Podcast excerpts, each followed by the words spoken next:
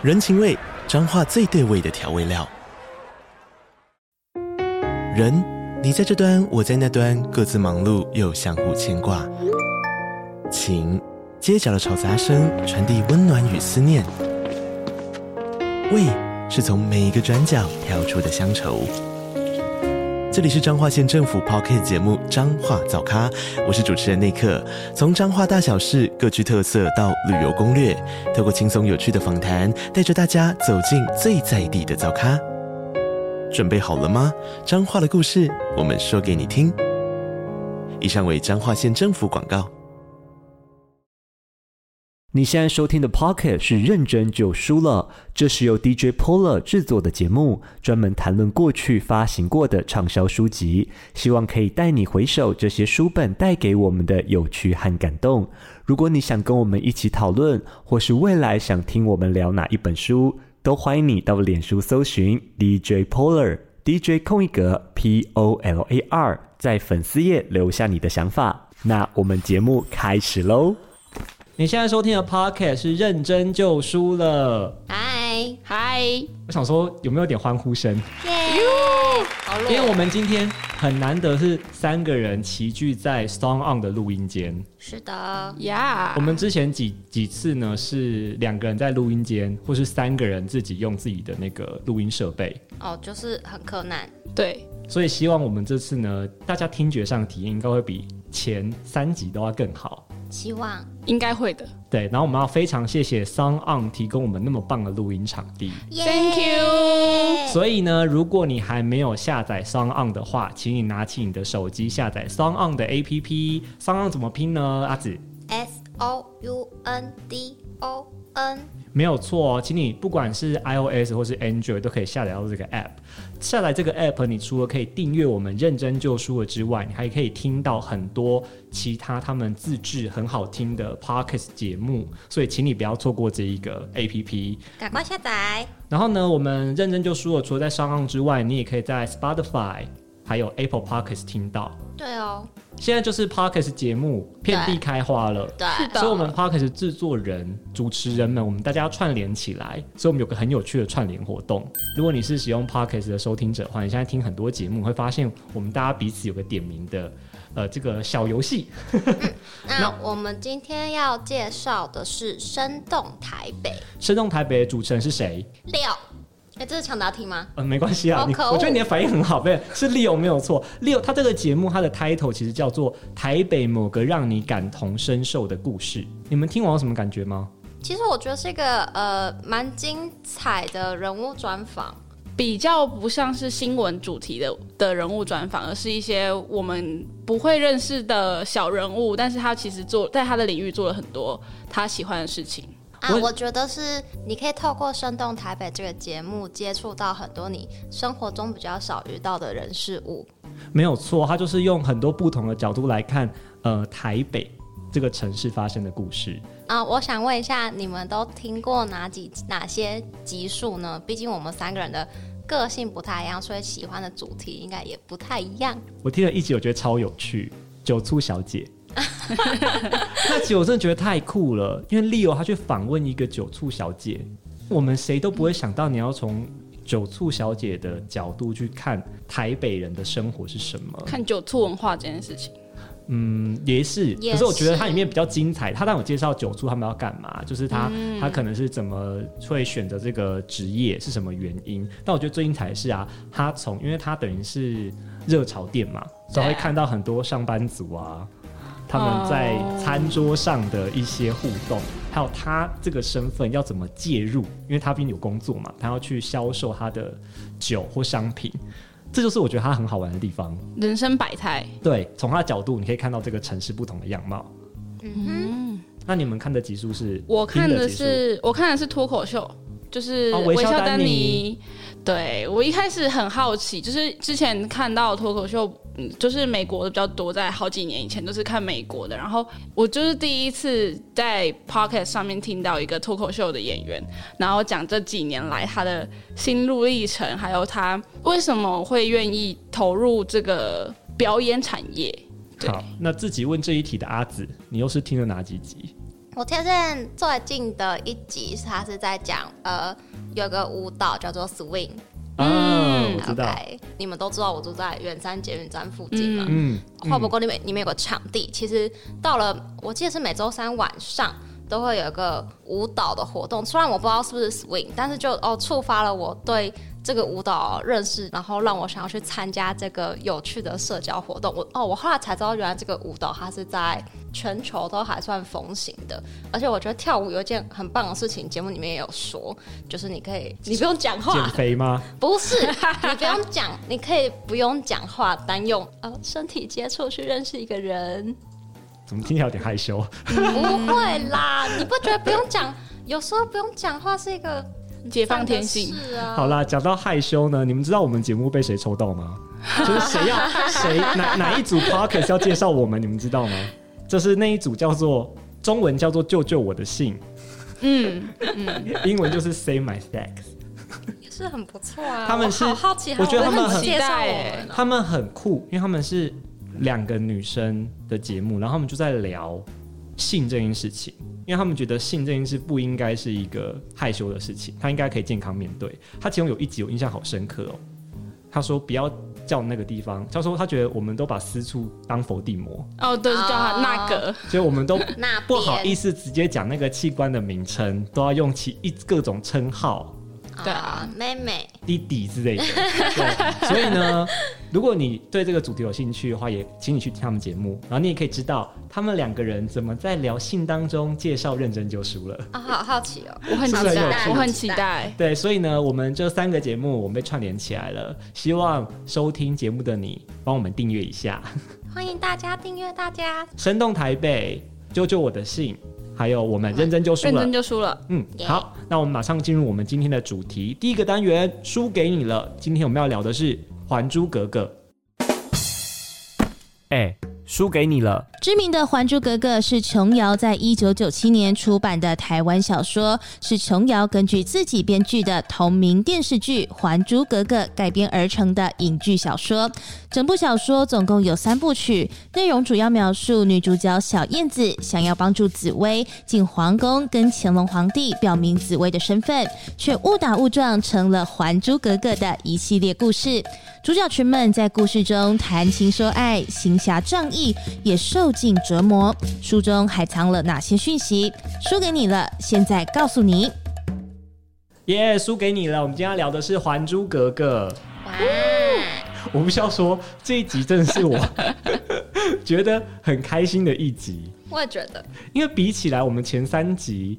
多少都有一点沉重的成分在，或是有烧脑的成分在，人道关怀主义多，多多少少都有点。但是琼瑶系列《还珠格格》真的是好开心的一部作品哦，不管是电视剧还是小说，我觉得这部我可以讲，我还是可以讲出它沉重的地方。哦，不要啦！哦，不要啦！都还珠格格了。我我们就一种很就是很废的心情来聊它。我先问你们，哎、欸，再怎么废，我还要先考你们一题。你们知道《还珠格格》琼瑶她当初什么灵感写下这本小说的吗？灵感。你们知道吗？哎、欸，我不知道哎、欸。哎、欸，我跟你说，我知道哎、欸，因为我印象好深刻哦、喔，因为我记得没有错的话，他是在小说的序还是前言的地方就提到这件事情。嗯嗯，我印象就很深刻。琼瑶阿姨呢，她说她在北京的近郊看到一个很有趣的地名，叫叫做公主墓。对，公啊，呃，不知道是公主墓还是公主坟啊？对，坟坟坟。对，然后他就问当地的人，然后就才知道说哦。那个那个故事是，那是乾隆皇帝收的一个义女，就是养女，嗯、女。对，所以因为她不是皇室的血脉，所以她不能够葬在皇室的地方。嗯，但是她依然被厚葬了，只是厚葬只是不一样的地方，所以那个地方有个地名叫公主坟。哦，依旧善待她。对，因为这个故事呢，然后琼瑶阿姨回到台北之后，她就用这个故事当灵感。哎，为什么乾隆皇帝会收一个义女，收一个养女？他就把这个小燕子的故事写出来了。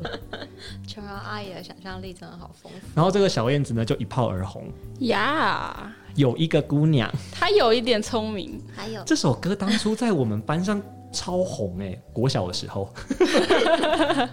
你们有印象吗？琼瑶系列的歌曲，但是不是我国小的时候。没关系，我们年龄差。但但但是幼稚园的时候吗？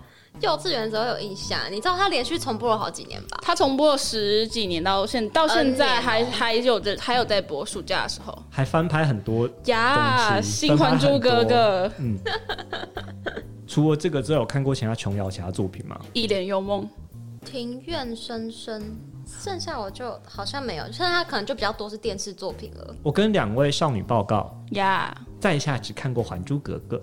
好的，好哦，是不是非常的？因为它最红啊。然后后来我去查那个，你们刚刚讲那么多作品，对不对？嗯。琼瑶阿姨，如果我没记错的话，她的创作历程都是先有剧本哦，对，才有小说。对啊，对，她的历程是不跟我们前面聊这三部刚好不一样，有有点有点转过来了，对，反反过来。我们前面的三个都是原著小说，她去拍成影视作品，拍成电影。琼瑶阿姨是她本身是一个电视。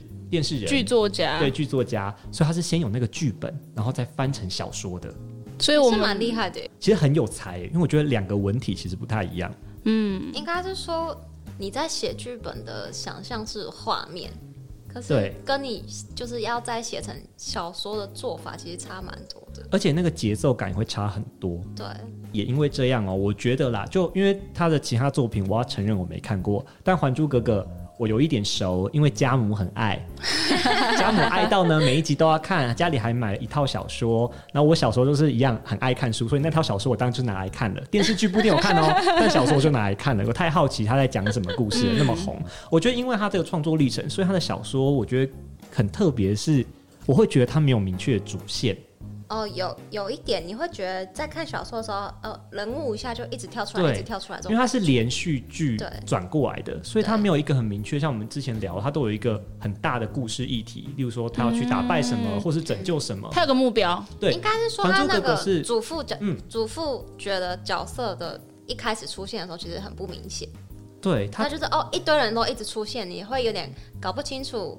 到底谁才是真正的主角？你可能要多看个两三页才知道哦，原来主角是谁谁谁。但我后来我还是很努力的把他的小说再看了一遍，我还是归纳出了一个一条主线了。你好了不起哦！我归纳出他有一条，他有一条很大的很大的议题。我先讲我的，看我们有没有一样对答案。好好好，这个议题就是我们到底要不要离开皇宫？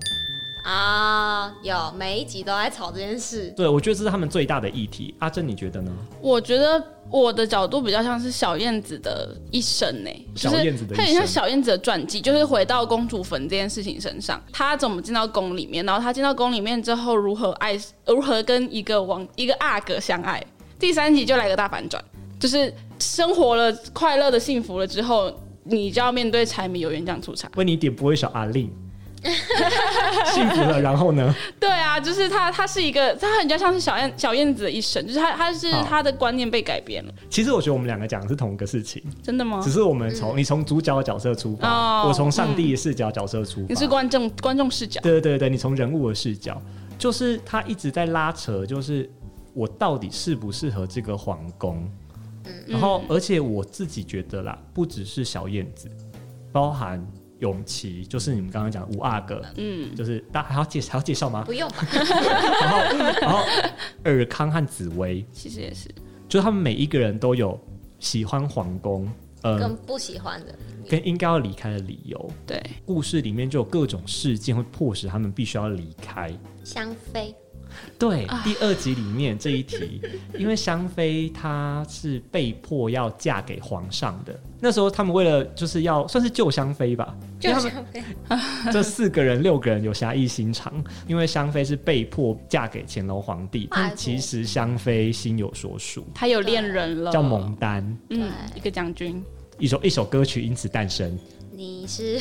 风儿，我是沙，对，你是风儿，我是沙，因此而诞生了。是的，是的。所以他们拯救香妃，帮助香妃跟蒙丹离开皇宫。对，但这个一个脱逃之后，就天下大乱了，要被抓回来了。就乾隆就会追究起来嘛。对啊，然后再加上那个时候恶势力，就皇后他们。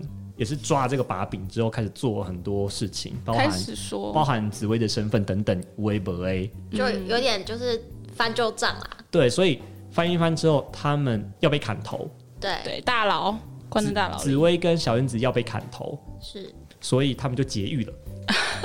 劫车、劫囚车、劫囚车之后，现在听起来觉得好荒谬，我觉得很草率。我必须要说，在我看的时候，我觉得《还珠格格》本身就是一个很荒谬的故事啊。哎、欸，他们在第一次，因为他们被砍头两次嘛，对他们在第一次被砍头的时候，还在那个囚车上唱唱歌、欸，哎，对对，他有一种人民的公主的感觉。他们有一种这两个人精神是不是不是很正常的感觉，好不好？就他们都写他们是在琼瑶的笔下，或电视剧就是写他们两个人豁达。对，就是大而化之，就是这些这些我都看破了，是凡尘于无物。但现用现在的观点回去看，就会觉得天哪，你们好荒谬！你们到底在干嘛？哈喽，你们是正常人，就是是在哈喽，是在哈喽。而且啊，哎、欸，我必须要说，《还珠格格》可能是我们宫廷剧的启蒙、欸，哎，对，应该是最早大家看过的清宫。最红的是不是最早不知道，但铁定是最红的。我觉得铁定是你幼年时期最红的一部电视剧。嗯，我印象中我小时候好深刻的一件事，就是我问我爸妈什么是阿哥，因为我真的听不懂啊。那娘娘回你什么？我我爸妈就说哦，就是那个王子，就是清朝、哦、清朝王子的说法，然后格格就是公主。这其实意味着我们先认识王子跟公主，才认识格格跟阿格，对不对？啊、当然啦、啊，我们小时候是听我们是听白雪公主、白马王子嘛。对、哦。所以那时候我第一次在国小的时候知道什么是阿格和格格。谢谢琼瑶阿姨，她教了我清 宫剧的称呼。哦，对，对不对？我们这个清宫这些什么阶层的概念啊，从属啊、老佛爷啊什么的，都是大部分是从《还珠格格》来的。我觉得琼瑶阿姨的《还珠格格》给我们这个基础。后后续出了那么多清宫剧，我们才可以就是哦，马上知道他们是谁关系。但也相对的，后面的清宫剧就越来越扎实了嘛，就越来越接近真正的历史，或是勾心斗角成分更高的时候，就会显得《还珠格格》很荒谬，或是没那么爱闹。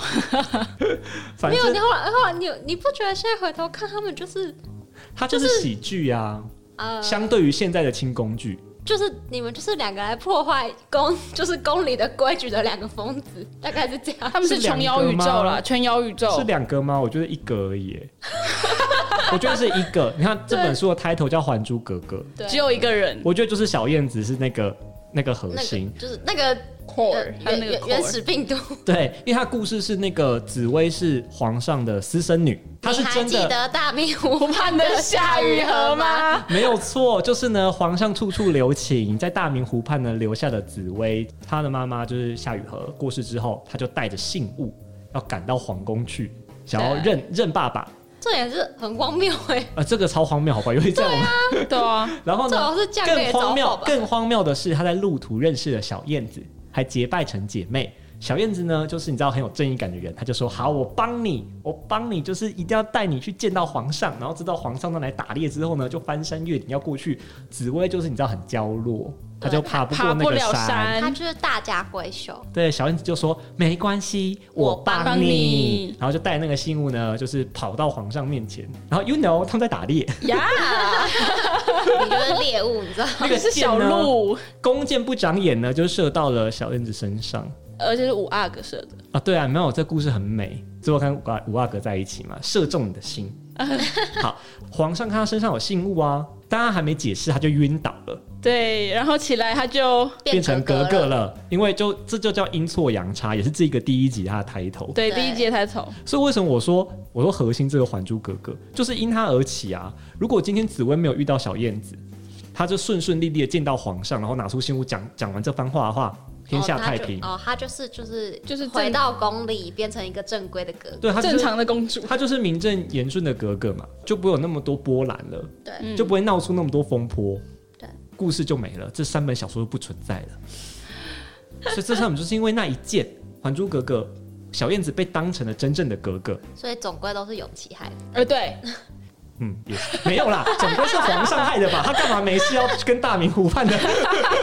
就当年不要留种。哎、欸，你不觉得就是这样回想起来，他就是个渣男？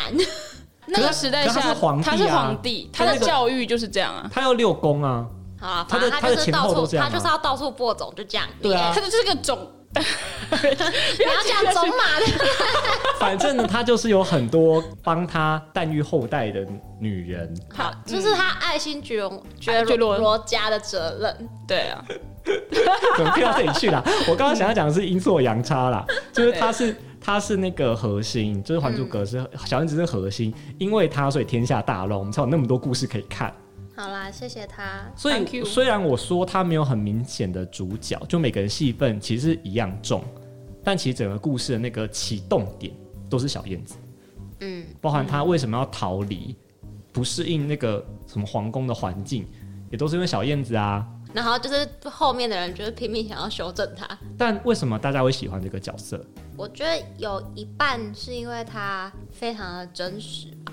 对，在清宫的环境，就是皇宫的环境是很压抑的，就是这个不行，那个不行，处处有规矩，处处有礼节礼数。然后奴才很惨，那小燕子是第一个进去，你知道，就像那个国王的心意的那个小孩，他就看不下去这一切啊，他就觉得你们为什么要这样？为什么要这样？对，他就说为什么奴才什么一起来吃饭啊？来，他们不能同桌嘛？对啊，奴才他们要服侍组织，还要站在旁边。他说吃饭就是要一起吃，大家坐下一起吃。嗯，就他是第一个看到，对，应该说以他的视角来说，算很奇怪的一件事。我们观众喜欢他嘛，因为他很好笑。皇上他们喜欢他，是因为他很真实。对，皇上我记得没有错，他是说过一句话，什么这些话我平常听不到，嗯，因为大家平常对皇上毕恭毕敬，什么都不敢讲。但小燕子就是什么话都随便乱说，直肠子，而且他的他毕竟还是善良的人，他是一个真实的真实的性格吧。那我们讲到小燕子，就不不得不提到，因为她是一个没有读书的人，对，所以呢，她就创造了很多很厉害的金句。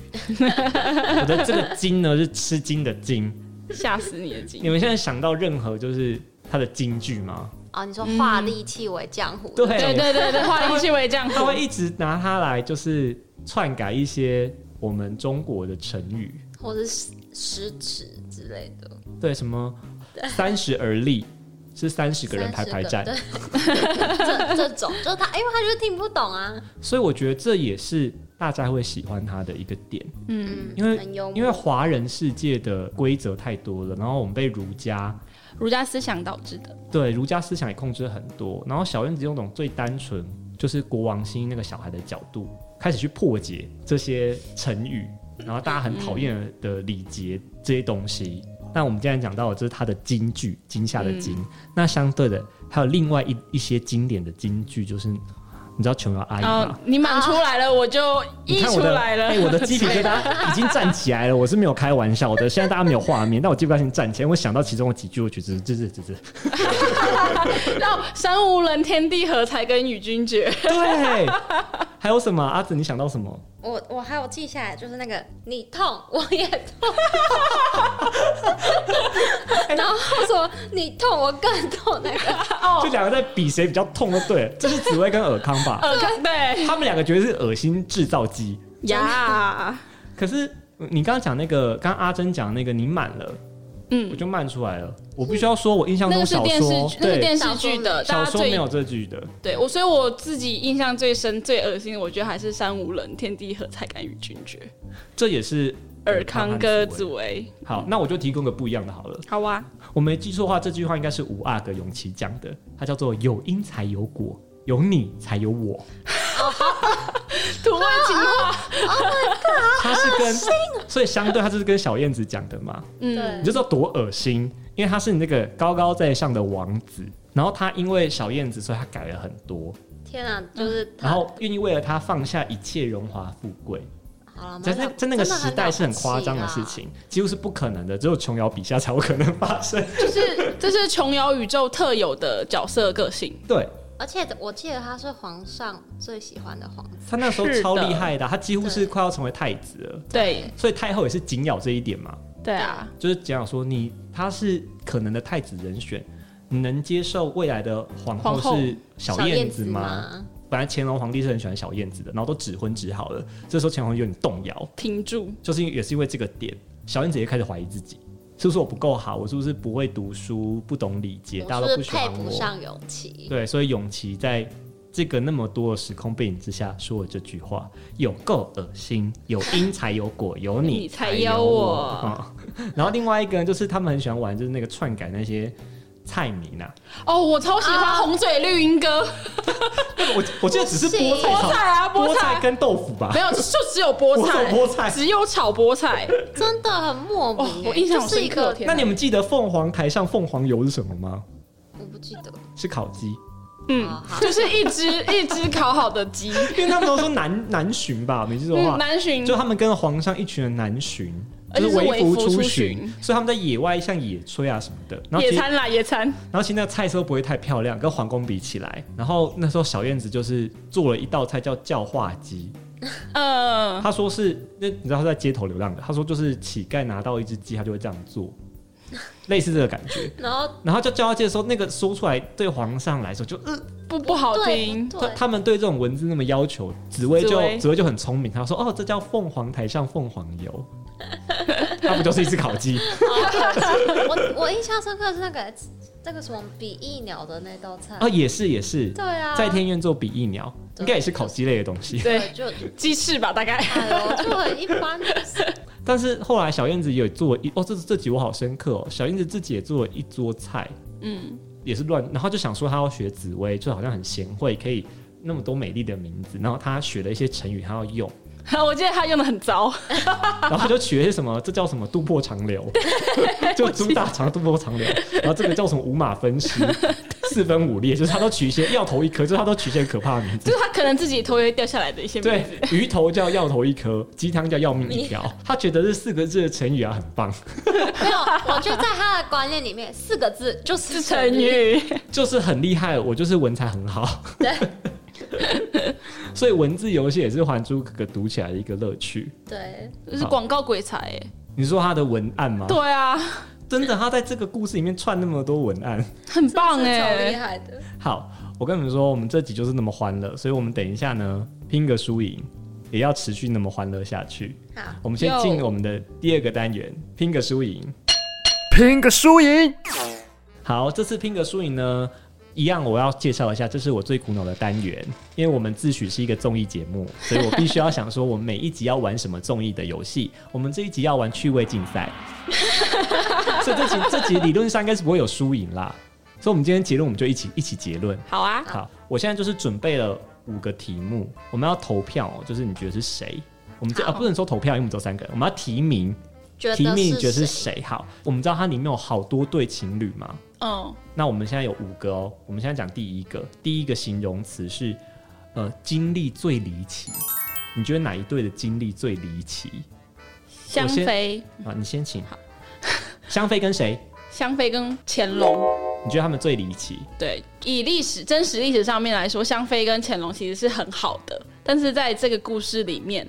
我们都知道香妃她心里有另外一个她所爱的将军，然后乾隆就是一个为了他盖了呃一个宫殿，然后为了他怎么样怎么样怎么样的一个。我记得很夸张，因为他是回族人，他为了他把那个什么皇宫的装潢，对，大改造衣服。他的礼节都没关系，他可以用他本来的那一套。对，这是我觉得最离奇的地方。哦，你说这个最离奇哦？就是就是他们两个的关系，跟他为了他做到的改变，就是在这个皇宫里面。他就个色狼啊，他就一个有钱的，他就一个有钱的色狼啊！你要他、嗯、好吧？在这，哎、欸，你说是色狼，在这在这里就是老子说了算啊！不行不行，我要帮乾隆说话。嗯，我觉得乾隆基本上他还是很尊敬香妃的。对他对他还是他其实没有强要他，他其实没有动香妃。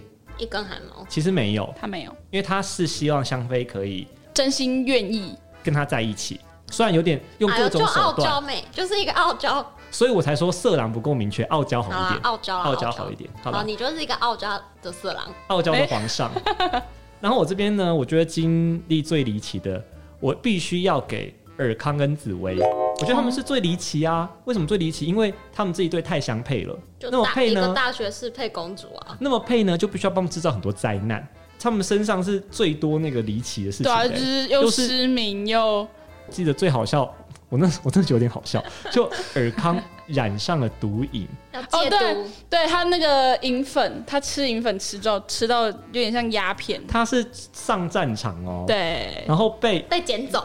对，被捡走哎、欸，然后被捡走，而且那个那个敌国那个公主也看上他，然后就古代最早的捡尸，对，然后捡走，然后爱上他之后用银粉控制他，嗯，他是为了治疗他，但是想不到就是效果跟鸦片一样。更厉害的是，他们还制造一个假的尸体啊，对啊，让永琪带回去，然后紫薇就哭惨了，因为他以为尔康挂了。但你知道紫薇又多离奇，他又觉得不行，尔康一定没有死，他要去那边找他。是托梦吗？第六感还是直觉还是什么？他女人的第六感吧。他觉得尔康一定没有死，他觉得尔康在呼唤。我觉得他看过王昭君的故事，所以呢，他要去找他，这样够离奇了吧？他在战争呢，这个信念。而且我觉得，我觉得你没有死。大家都说红颜祸水，红颜祸水嘛，在这故事里面呢，红颜根本是尔康啊，对呀，尔康被尔康是多厉害，他被全世界看上哎，除了小燕子以外，对啊，大家都爱他。晴儿也是老佛爷要指，对，她是女，她她是女主角哎，这样想想，尔康应该是女主角，她是她是所有女生都想跟她有一腿，万人迷。然后她要超级超级专情，只要紫薇，哦，是个大反转，我觉得有吗？我觉得他就是。好了好了，你专情了，好了。在故事里面，她的塑造他是专情的，没有错。好，那你的离奇是谁？是你们记得第一集一开始，尔康其实有个弟弟吗？尔泰，尔泰。对，我觉得最奇怪的是那个尔泰和赛什么的赛亚赛亚公主，赛亚公主吧？他才见人家两次，然后看人家甩甩个鞭子，都就决定要娶她，太也太奇怪了吧？他是帮他哥的忙吧？哦，你觉得这是离奇哦？一开始觉得还好，直到他对永琪说了一句话吧，就是类似“我把小燕子让给你，也算是娶了赛亚，也算是对我的一个补偿。”你们记得吗？没有，我现在我现在想一个问题啊，是你知道这一对我有把它写进我的答案里面，但我给他的不在下一题哦。你说在一起最没道理。对。可是我我觉得这、嗯、这两个对我来说，我觉得他们不离奇，他们不是经历离奇或者什么离奇，他们是在一起根本没有道理，嗯，对不对？嗯、就是你想赛亚，就是我觉得就是莫名其妙啊。对啊，他来，然后他想要带走一个驸马，对，故事是这样嘛？他想要挑一个男人走，赛亚公主要带男人走，然后他最我没记错，他最早是挑到红颜祸水尔康，对对，他一开始看上去是看到他，好，他要尔康，然后尔泰这时候出来挡刀。弟弟弟弟挡刀，我觉得是这样子。或者说这太离奇，为什么？Why？就是这也是我离奇的第一名。我也觉得他是帮他哥挡刀。他为什么？就是挡刀，重点是挡刀，赛亚还 OK。对，就是也还蛮随便的。然后再就是你说的，因为赛那个时候是尔泰跟五阿哥在争小燕子嘛。他他会觉得没有关系，没有了，因为他们俩个性有一些很像的地方。赛亚跟小燕子都是很。呃，大辣辣的，对，他觉得没关系，我没有了小燕子，那没关系，我赛亚，这这这这什么东西？摸黑黑马赫，是不是没有道理？选择的方式是不是很没有道理？难懂哎。那你呢？你最在一起没也是这个吗？也是这一对？对，我是这一对。最没道理的，最没道理是这一对，最没道理是这一对。你的第二个最没道理的，你是给谁啊？我其实有想到柳青跟金锁，哎。哦，你觉得柳青跟金锁在一起没有道理？对啊，呃，你你不觉得就是整部剧当中，金锁就是他家小姐喜欢谁，我就跟着喜欢谁。我觉得他有一点点在那个时代是合理的。小姐要嫁掉的时候，丫鬟是跟着啊陪嫁这种感觉。那时候金锁感觉是这样子，就他是跟着紫薇嫁，就是他嫁给尔康，他就是跟着进，就是他们家门的。嗯，我觉得其实蛮合理的，以身份地位跟环境来，在那个时代背景是这样。他他他，可他最后没有跟尔康在一起啊。对，那时候柳青在一起。所以我说他的身份地位，OK。那个时候是说，那时候是说他们觉得金锁也是，就是你知道很他们的逻辑，金锁也是个人。对，他有属于他的自主权，他有属于他自己的人生。然后当可那时候还看不出来，我就可以理解，我可以理解你的没道理，因为那时候完全没有铺柳青跟金锁的线。嗯啊、到底到底干他屁事？他莫名其妙，他们两个在就是山里疗伤之后就爱上彼此。但是我记得是金锁是被流放的，对啊，他是金锁是被流放拯救他。嗯对，这也是个英雄救美的故事，只是篇幅小了点。因为因为可能太多对了，我自己觉得在电视剧的立场来看，太多对的线要处理了。那这对这个很明显是配角嘛，对，就没那么重要，就给给他一支就是英雄救美的戏码，然后金锁就爱上他了。好啦，对不对？是这样子。好啦。所以，我确实可以理解没道理，因为太赶了，真的 莫名其妙。其他队都铺成那么长，然后那么坎坷，各种故事，然后指个婚，然后也要拖那么久，然后被指婚之后还有各种毁约的可能。对，大家怕的要命。反正他们这就就怕，就突然在一起了。哦，好好，是是没错。对啊，所以我可以理解你的最离奇，你的最在一起最没道理。好，那再来是第三题，第三题是最惨绝人寰？你觉得哪一对是最惨绝人寰？哎、欸，可是这个这个最惨绝人寰，我不想要讲情侣哎。那你可以讲，你可以讲，你想讲没关系。我觉得其实最惨的是皇后，我也是。皇后是皇后皇后跟容嬷嬷。对，等一下，等一下，我们要就是我们要就是回到整个就是正史来看哦、喔。皇后就是为了要就是维持整个清宫的秩序，就是要好好的打理这个家。可是就来了两个。莫名其妙的人一直在破坏规矩，她老公又一直处处帮她忙忙，让她这个人就让我皇后完全失了面子，也失了理智。然后老佛爷也怪我说我管不好这个皇宫，你不觉得？就是你知道容嬷嬷对她插针只是一个正常的处罚手段啊？对啊，我完全理解，啊、因为他们两个来路不明，真的就是对皇后来说，对，而且对皇后来说，她只是想要好好教育他们，就是。回到原本的轨道上，是教训他们，对，让他们那是他合理的，对，让他们不要再犯错或是犯继位什么之类的。所以我觉得，然后皇后最后莫名其妙的就断发式了，对啊，我真的觉得她超可怜的。现在回想起来。但是后来皇后也变好人了，对啊，就是洗白，就是这是琼瑶宇宙里面正常的现象，所有坏人到最后都会和解。就是那个时候皇后最惨，她就是很惨很惨，被打到冷冷宫，对，然后皇皇上不理她。这时候小燕子碰到困难的时候，她竟然第一个想到是跑去找皇后。嗯，你们记得这件这件事情吗？我那我超不能理解那一段的，我也不太能理解。但皇后那时候已经变成善良的人了。我觉得这最离奇的是小燕子。对，对，为为什么要想就是这样的一个人来帮忙？我也觉得很奇怪。好了，这就是琼瑶宇宙好看的地方。或者这也是小燕子，她本身就够比较脱序，所以我们或许某方面可以理解她做这件事情。哎、欸，你们的你们的最惨绝人寰让我好意外哦，但是皇后哎、欸，不然你的最惨绝人寰很惨的啦。我惨绝人寰是香妃跟蒙丹呢、啊，哦，够合理吧？哦，就是爱情。然后又，而且他们是被哎、欸，你的情敌对蒙丹来说，你的情敌是皇上哎、欸，哦，真的好难、哦。对皇上，对对蒙丹来说，他的情敌是敌是是一个友邦的王，是不是他的王，他对抗两个国家，因为他如果要救救走香妃，或是带走香妃私奔，那是一件很可怕的事，是要打仗的，是要打仗哎，对啊，比起其他其他人的处境，所以我觉得他们两个最惨绝人寰啊。是真正的惨绝人寰，对，是我给他们。可是这个这两个角色后续就这样不见了，就再也没有出现过，哎，合约到期了吧？我觉得他们的他们在故事里面，他们在故事里面的那个，就是为了让他们制造第二次离开皇宫的原因吗？对，因为他们其实他们还是配角啦。对啦，对啦。香妃和蒙丹在故事里面还是配角，就他这条线走完，要引导的是，呃，五阿哥一行人，还珠格格一行人到底要不要继续待在皇宫？那再下一题哦，这一题两人最不配，你觉得哪两个人在一起是最不配的？就是站在一起，这两个人就完全不搭、不相干、不搭嘎。我先讲我的好了。好，我觉得萧剑晴儿超不配的。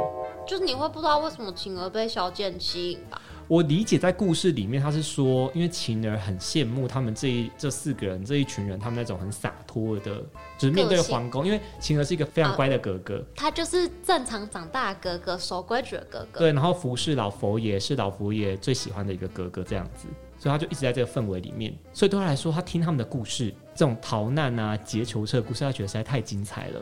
就古代连续剧嘛。对，所以当他认识萧剑的时候。我觉得他有点被这个情绪、被这个情怀给感动。玛丽苏，对，我觉得合理是这样，但我觉得一点都不合理啊！我觉得这这一对是硬凑，就是每一个人都要有一对，所以他只能跟他在一起。我，我觉得这对就是为了要帮萧剑找个留在皇宫的理由吧。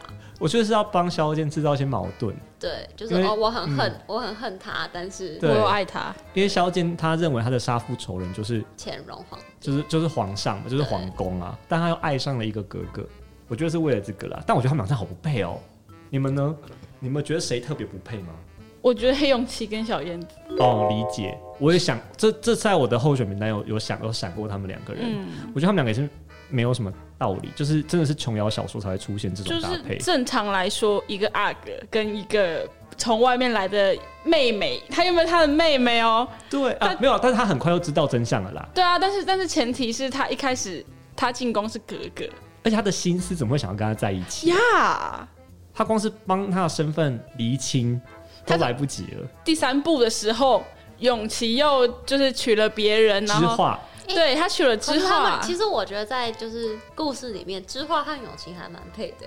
知画很超配的，他是正常的官配的正常的官配名单。然后小燕子就气得要命啊！他在外面就是唱唱歌，就是哎吹箫还是什么的，就是知画跟永琪在新婚之夜的新婚之夜的时候，我赶快帮你圆回来，因为我大概知道你想讲什么。对，对，他们是新婚之夜，然后然后那个小燕子在外面在那边就是哭诉，然后那一段我真的是觉得到底在干嘛？哎、欸，可是我我、嗯、我可以理解为什么永琪会喜欢小燕子，哎，就是跟跟我看到的女孩都不一样。哎、欸，我先插一个知画的东西，哦、我觉得这、嗯、我觉得这个画面太好笑，在我心里就是 就是充满震撼。对我小时候，嗯，你们记不记得？呃，这有点十八禁哈，大家不想听就快转。就是那个他们就是那个新洞房夜的时候啊，嗯、他们皇他们这个规矩我真的不知道是不是真的，他们会在床上铺一个白色的丝巾，真的，这是真的，真的、啊，他是要验他是不是处女之身。然后，因为永琪还在惊，他不想要跟知画发生关系，他在大拇指割开，划一刀，然后滴在那个白丝巾上面，骗骗骗大家他已经发生关系了。对啊，对啊。小燕子有看到，好像就很生气。对啊。后来就是永琪来秀出他大拇指的那个伤口，这段这段超荒谬，在我小时候充满震撼。好啊，就是另类性教育嘛，另类的性教育。我不确定性教育是不是正确的。对，好，我只我只想插播这件事情，就是在我心里一直挥之不去。就是我从小时候第一次知道，呃，一个白丝巾可以做这么多事情。这某方面来说，可能是很多人的性启蒙哎，在就有这件事情，欸、对不对？对对，嗯，就哦，原来会流血。我觉得这个分级分级制度也要注意一下。对。好，那个最不配吗？不是，你刚刚不是要告诉我你觉得？哦，我觉得为什么永琪会喜欢小燕子？对你，你觉得他们是可 OK 的？因为他是阿哥嘛，他已经见过很多知书达理啊，长得漂亮的女生。哦，但是哦，小燕子就是一个完全的奇葩，但是肯定也长得很漂亮。琼瑶笔下谁不漂亮？但是呃我觉得他就是个个性，默默吧，默默又被 Q 到，他就是个性完全跟那些其他的人不一样啊，所以永琪才就哇。没有吃过哎，吃吃看这种感觉。拜托永琪，这个时候谁都没吃过，好不好？在故事里面，你怎么知道？他是阿哥哎，反而是尔康哦，个很多线，尔康很多。你不觉得他就是一个到处惹麻烦的家伙吗？他超麻烦的，好不好？哎，等一下，最麻烦都是小燕子还是尔康？看哪个部分？我觉得一个是主动，一个是被动。我觉得呀，小燕子是主动惹麻烦，麻烦。小燕子主动，然后尔康是被动的麻烦。他站在那里，麻烦就会自动产生。对，那根本就是被动的祸水制造机啊！对啊，红颜祸水就是他啊。真的，我要重新翻译这个成语。对，尔康的被动找麻烦，就是别人有意来弄他们。到底为什么大家都想要把女儿或是自己嫁给一个御前侍卫啊？我到现在是想不通。因为那个年代吧，保护的被保护的感觉，然后又再加上他家。也蛮有钱的，不是啊？可是相对大学士啊，对啊。可是可是相对相对，他旁边有个五阿哥，有个王子，哎，王子反正没什么人要动。没有，你就会觉得永琪怎么这么不热门啊？对啊，应该那个尔康热门跟什么一样？热门人选应该要是永琪才对啊。也不用说，他至少要分到一点点吧。我自己觉得尔康很热门是件很正常的事情啊。真的？对啊，因为因为他的他的身份跟他的角色跟他在外面被人家看到的样子。好啊，他比较常被看到，所以永琪在宫里，对啊，那个露出的机会比较多，所以被选择的机会比较多。外差一件事情，说到宫里宫外，我觉得《还珠格格》打破清宫剧这件事情，就是他们把他们可以随时出宫，他们城墙真的是超级没有城墙的，他们根本没有在管那个出，因为大家都说什么格格或是什么很难离开皇宫，没有啊，他们随时要出去就出去啊。哎，讲到这件事。回头看起来，令妃娘娘其实不是什么好人嘛。她不是啊，对，因为她一直鼓励他们，就是追求打破规矩。我觉得令妃没有好人坏人，她不是好人坏人的问题，她就是太单纯的人。没有，你要想哦，就是清宫剧有一个正在很努力为，哎，老佛爷是甄嬛，然后 对，清清剧宇宙是这样没错，对，清剧宇宙里面。就是皇后努力在正宫位啊，你这个人一直就是拿就是拿着两个，就是现在好像是皇帝的宝物，然后一直在那边献给皇上这样看。我觉得最好笑的就是你刚刚说那个是甄嬛这件事情，就是很有名一句话，什么甄嬛一世聪明，最后败在一个小燕子手上。对啊，就把它串在一起。对，好啦，我是觉得我要解释我的说法，我觉得令妃她是烂好人啊，她不是，我的意思是说她不是坏人。他不是心机很重的时候，我要靠着这两个哥哥，然后什么攀关系？他不是这个心态。描述小说描述里面，事实是这样啊。对对，对，他不是什么好人，他是烂好人。他都是出于善良，就是哦，这些孩子好可怜。但他没有想到，他这样帮或他这样做，其实害了他们。对，我觉得比较好的解释是这样子。好啦，以以小说里面来说，对，当然你们可以再延伸说他可能背后背后他是怎么多坏多坏，但至少在人设上不是这样啦。嗯，在小说的描述上，但结果论他确实是害的比较多，没有让他们就是减少祸害或者什么的。对，我小插一下，在清宫宇宙里面，其实令妃是《延禧攻略》的延禧，对不对？对啊，对啊，他是延禧，她是她是黑莲花哎，对。这故事根本就是清宫宇宙是太有趣了。对啊，再来好了，还是要得要把这个题目玩完。好，最后这一题，我想应该是没有什么悬念，我们三个应该都会讲出同一对哈。嗯，哪一对最肉麻？尔康和紫薇。我们三个第一次有共识，有够恶心 哦。他们两个受不了哎，他们两个就是各种耳烂情话都到他们身上，我的鸡皮疙瘩就在他们身上。对，就是让我身体不适，也就是他们造成的。到底为什么可以那么恶心呢、啊？我是很好奇，到底琼瑶阿姨在做这件事，在写这一段的时候，到底怎么会蹦出来这么，你知道这么鸡皮疙瘩的话？对，我觉得你们想太多了。她是琼瑶阿姨哦，好吧，哦、好了，她人生志业就是写出华人史上最鸡皮疙瘩的话。那我们这个趣味竞赛就到这边，因为没有输赢，这版就是个好玩的那个。嗯、所以如果你喜欢我们今天的这些民意调查，也欢迎你到我们的。IG 留言是的，我们有 IG 了。我们的 IG 是什么呢？阿珍，认真就输了。搜寻“认真就输”了，找到了吗？对，好，你找我们之后呢？你欢迎你在留言或私讯告诉我，你觉得我们刚刚这五题啊，你的想法是什么？你觉得哪一对最不配，或是哪一对最肉麻，或者哪一对在一起最没道理，或是哪个金句让你最印象深刻？没有错，因为《还珠格格》真的是一个大众文学。二十年来，大家的暑假回忆，大家嗑瓜子的时候聊《还珠格格》，超开心的啊！很容易，他根本就是你知道，我们宿营学大学生办什么活动，都会拿来玩一下啊！哦，会会，就在演话剧，就是要演这个哦。对，但其实大家知道《还珠格格》这本书书出版已经有二十年以上了嘛？就是修订完成出版的。而且琼瑶阿姨在这本书之后就没有出其他作品了。我的解释是说，他靠这个就赚翻了。收版税，对对，这倒是真的。他靠这个就是不愁吃穿，真的啊。可是也合理啊，就像 J.K. 罗琳，他创造一个哈利波特，他也就不不愁吃穿了。好了，他创造一个，他创造一个还珠格格，让我们大家就是有话题，有共同记忆。嗯，然后像我刚刚说的，大学生可以聊，可以玩，对，玩社团什么都会想到他们，包含那个什么 hold 住姐。哦，对，对。啊，什么一秒变格格，我们对这个格格的印象那么深刻，都会先想到还珠格格，都是就是还珠格格。呀。